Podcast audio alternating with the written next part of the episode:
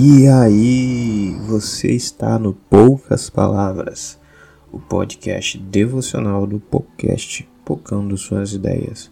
Meu nome é Guto e hoje o devocional é comigo. Eu queria compartilhar com você uma passagem do livro O Deus Pródigo do Timothy Keller, que é um livro que eu acredito que todo mundo tinha que ler pelo menos uma vez na vida ele faz uma análise do filho mais novo, este recorte que eu trago para você, no versículo 17 e 18, quando o filho mais novo cai em si e diz a si mesmo: Até os empregados de meu pai têm comida de sobra e eu estou aqui morrendo de fome. Vou retornar para a casa de meu pai. Keller traz um olhar diferente do que eu estava acostumado a ouvir. E aí o Keller começa a nos dizer que essa parábola ela tem por pano de fundo a história da humanidade que desde a queda, desde quando o pecado entrou no mundo, está em exílio e anseia o retorno para casa. E aí Keller vai dizendo que depois da queda, todo lugar onde estamos é fora de casa. E aí, nessa parábola, o filho mais novo, ele parte para uma região distante no desejo de conseguir uma vida melhor, mas acaba frustrado. Ele começa a sentir saudade de casa, lembrando de toda a comida da casa do pai. A palavra casa gera em nós sentimentos profundos, mas quando a gente revisita os locais que eram nossa casa no passado, a gente vai se sentir frustrado. Mas por que, que a gente vai se sentir frustrado? Segundo o C.S. Lewis, ele diz que, que a beleza e saudade vêm desses objetos do passado, mas não podem ser confundidas com o objeto em si. Quando nós confundimos a saudade da lembrança com o objeto, achando que o objeto vai fazer a gente se sentir bem, como a gente se sentia antigamente, nós estamos idolatrando. Por exemplo, se você tem lembranças felizes da casa de seus avós, a saudade que você tem não é da casa dos seus avós, mas sim da lembrança e dos momentos bons. A razão da sua felicidade não era a casa ou a época, mas a lembrança. Por isso, quando você retorna à casa, não é a mesma coisa que você viveu no passado. A casa está diferente, os seus avós não estão mais lá, e daí vem a sensação de frustração. Essa sensação de saudade e busca de nossa casa dura a vida inteira um desejo de nos reunirmos com algo no mundo que nos sentimos separados. Isso não é uma bobagem neurótica, mas um verdadeiro indicador de nossa situação no mundo.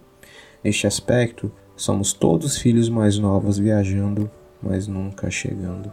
As nossas casas e famílias são apenas estalagens pelo caminho, mas a nossa verdadeira casa continua a fugir. Keller faz um resumo de como a raça humana viveu em exílio em todo o Antigo Testamento partindo de Adão e Eva expulsos do Éden, Caim errante após o assassinato de seu irmão, Jacó fugindo de Isaú, os descendentes de José escravizados no Egito, Davi fugitivo de Saul e por fim todo o povo de Israel exilado na Babilônia. Não é uma coincidência que a história da Bíblia consista num padrão de exílio pois a história da raça humana é a história de pessoas tentando voltar para casa. A história do filho mais novo é a história de cada um de nós. E por que que essa leitura fez tanto sentido para mim? É, primeiro porque eu li ela durante a pandemia, né?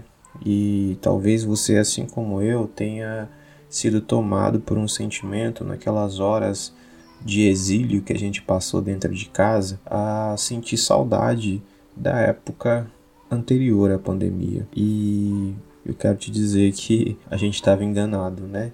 A gente talvez passou por aquele sentimento de eu era feliz e não sabia, porque aquela época, essa época anterior à pandemia também tinha os seus problemas. Mas a consciência que a gente precisa trazer para nós ah, com essa reflexão é que enquanto estivermos nesse mundo, seremos estrangeiros e o sentimento de saudade vai continuar até um dia que iremos para nossa casa eterna. Ah, mas até lá podemos desfrutar do cuidado sobrenatural de Deus e até lá que sejamos casa de Deus para aqueles que também estão perdidos. Que o nosso desejo, enquanto estivermos aqui, seja agradar ao Senhor, pois não podemos confundir o nosso desejo por uma melhora dessa situação com a ausência de Deus nesse momento, idealizando uma vida perfeita no passado, porque ela não era. Ela também tinha seus defeitos. E hoje, com todo esse quadro, temos tudo para colocar a expectativa no lugar certo, na casa eterna com Jesus, onde lá teremos nossas lágrimas enxugadas de nossos rostos. Sentaremos e nos banquetearemos com Jesus e finalmente saciaremos esse desejo de estar em casa.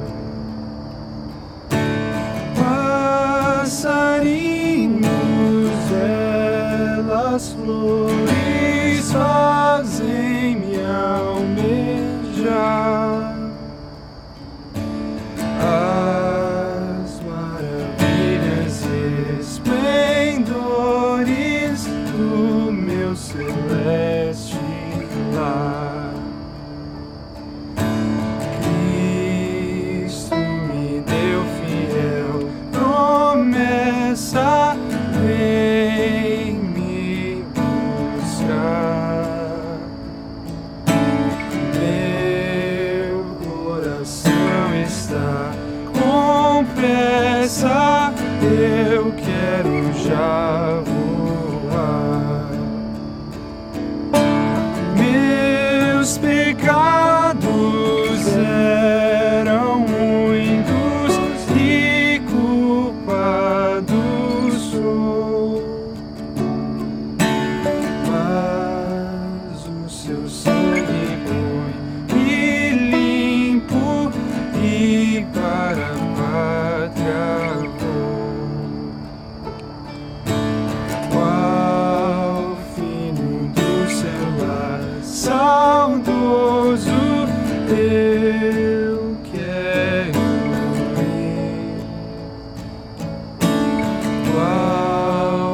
nossa